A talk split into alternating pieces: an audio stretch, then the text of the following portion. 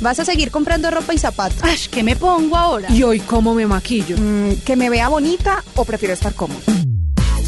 Bienvenidos a Bien Puesto. Yo soy Jay Castañeda, asesora de imagen, amante de contar historias a través del vestir y en este espacio te mostraré todo lo que me ha llevado a ayudar a muchas mujeres a proyectar su imagen desde su interior a través de la moda. Un tema que a simple vista parece superficial, pero que en realidad está lejos de serlo. Así que te invito a montarte a este tren de soluciones a la hora de elegir qué ponerte, que arranca con 10 capítulos de la primera temporada en donde escucharás uno cada semana. Bienvenidos a Bien Puesto.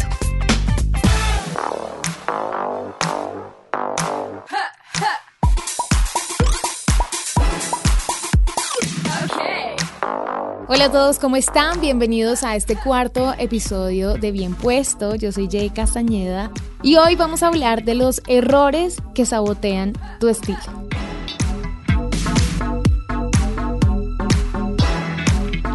Lo primero y más importante para que una persona desarrolle su estilo personal es la confianza. Recordemos que el estilo nace del conocimiento que se tiene de quién eres y quién quieres ser o cómo quieres que te vean. No viene del deseo de ser alguien. Así que les voy a mencionar 10 errores más comunes que cometemos todos a la hora de vestirnos.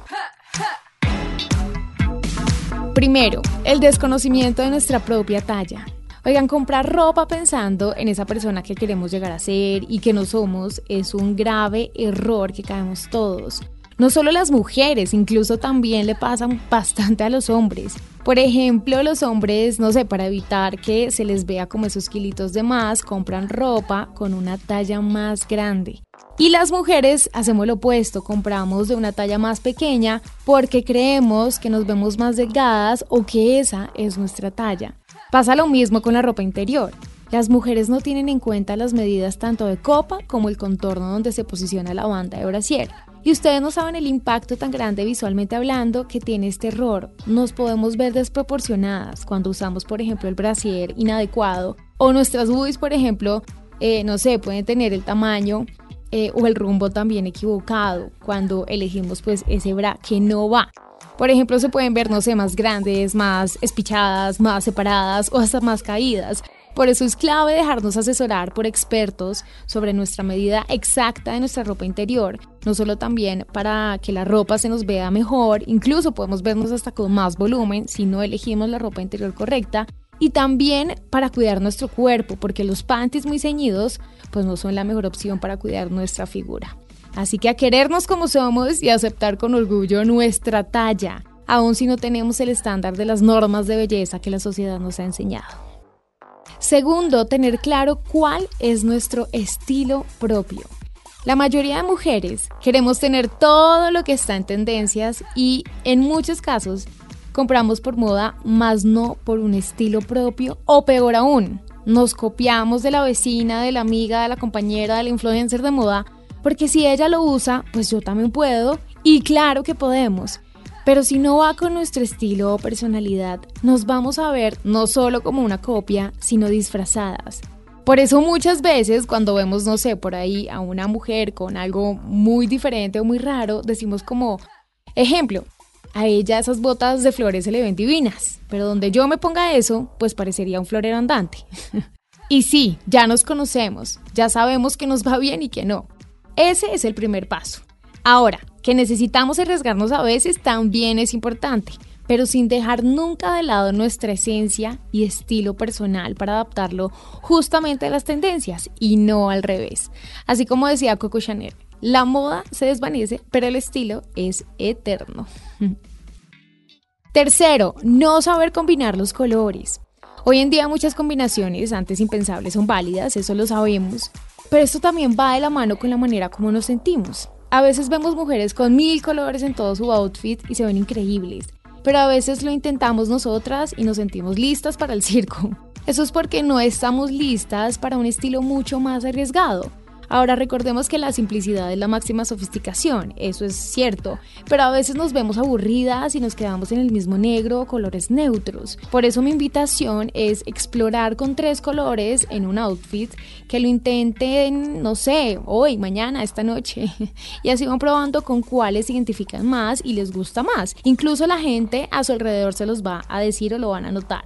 Les juro que si mañana, por ejemplo, ustedes se ponen un verde esmeralda que nunca se habían puesto antes, alguna persona, alguien, el de la portería, el del carro, eh, su compañero de trabajo le va a decir, qué linda está hoy, qué linda se ve. Y esto tiene que ver eh, mucho por el color que está usando ese día. Así que importantísimo que. Waiting on a tax return? Hopefully it ends up in your hands. Fraudulent tax returns due to identity theft increased by 30% in 2023. If you're in a bind this tax season, LifeLock can help. Our US based restoration specialists are experts dedicated to helping solve your identity theft issues. And all Lifelock plans are backed by the Million Dollar Protection Package. So we'll reimburse you up to the limits of your plan if you lose money due to identity theft.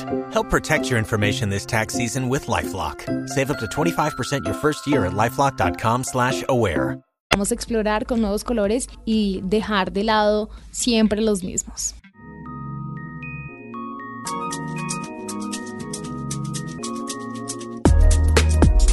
Cuarto, la estatura y los tacones. Siempre creímos que entre más bajitas, más altos deben ser los tacones.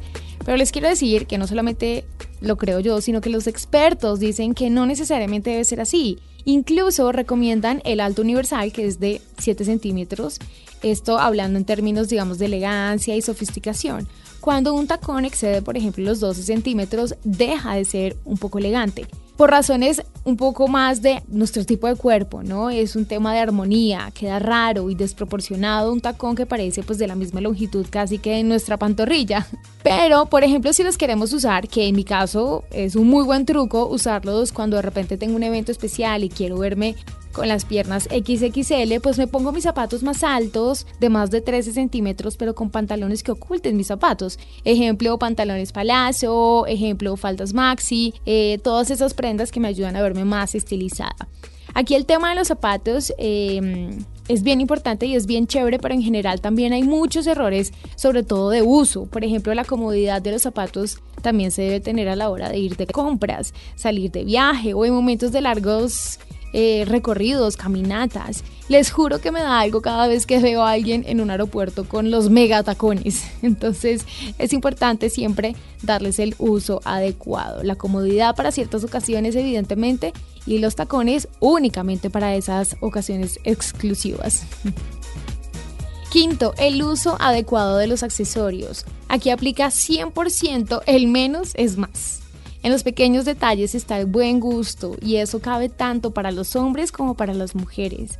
En los hombres se da en la combinación, por ejemplo, del cinturón, el reloj, las medias y también los zapatos. La clave para hacerlo bien es que sea personal y de buen gusto. Por ejemplo, si tienes también eh, en el caso de las mujeres un collar muy grande o unos aretes muy grandes, es mejor que elijas solo uno.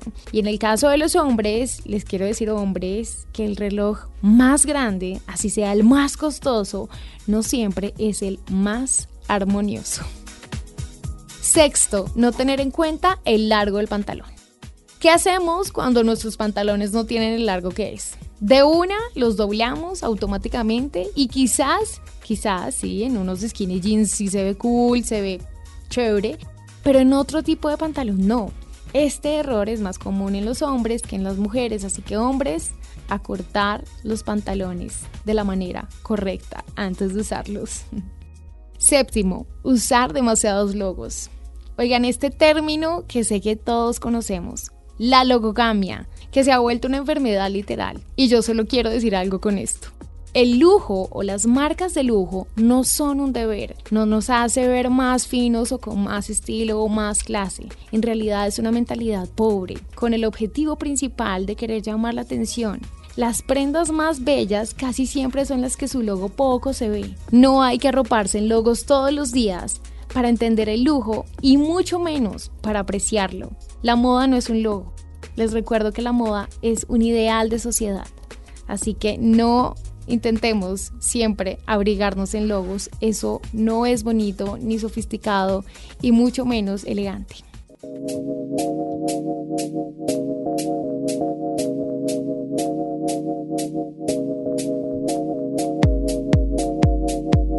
8. La ropa motosa o arrugada. Esto nos resta elegancia. Ahora, ¿a quién no le pasa, obviamente, que luego de bajarse del carro ahí quedó el vestido completamente arrugado? Y pues ni modos, a relajarnos. Pero intentemos cuidar nuestras piezas, ya invertimos en ellas, así que llevarlas, por ejemplo, a una buena lavandería e intentar mantenerlas impecables, pues no debería ser un problema. 9. Usar la misma cartera para absolutamente todo. Yo soy de las que odia estar cambiando mis cosas de una cartera a otra, pero por respeto a mí, a mi outfit y a la gente con la que me voy a encontrar, intento hacer el esfuerzo. Esto evidentemente aplica solamente para las mujeres. Sé que los hombres aman su mochila de toda la vida y bueno, está bien, pero creería yo que los hombres también deberían intentar agregar una, una maletica más, una especial para ese evento especial, no siempre el mismo morral.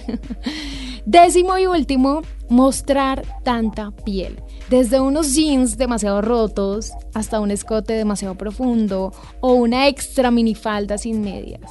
Cuando queremos lograr looks más profesionales, mostrar demasiada piel no es la mejor estrategia, así como usar siempre ropa muy ceñida. Lo mejor es crear contrastes, por ejemplo, ceñido arriba, holgado abajo o viceversa.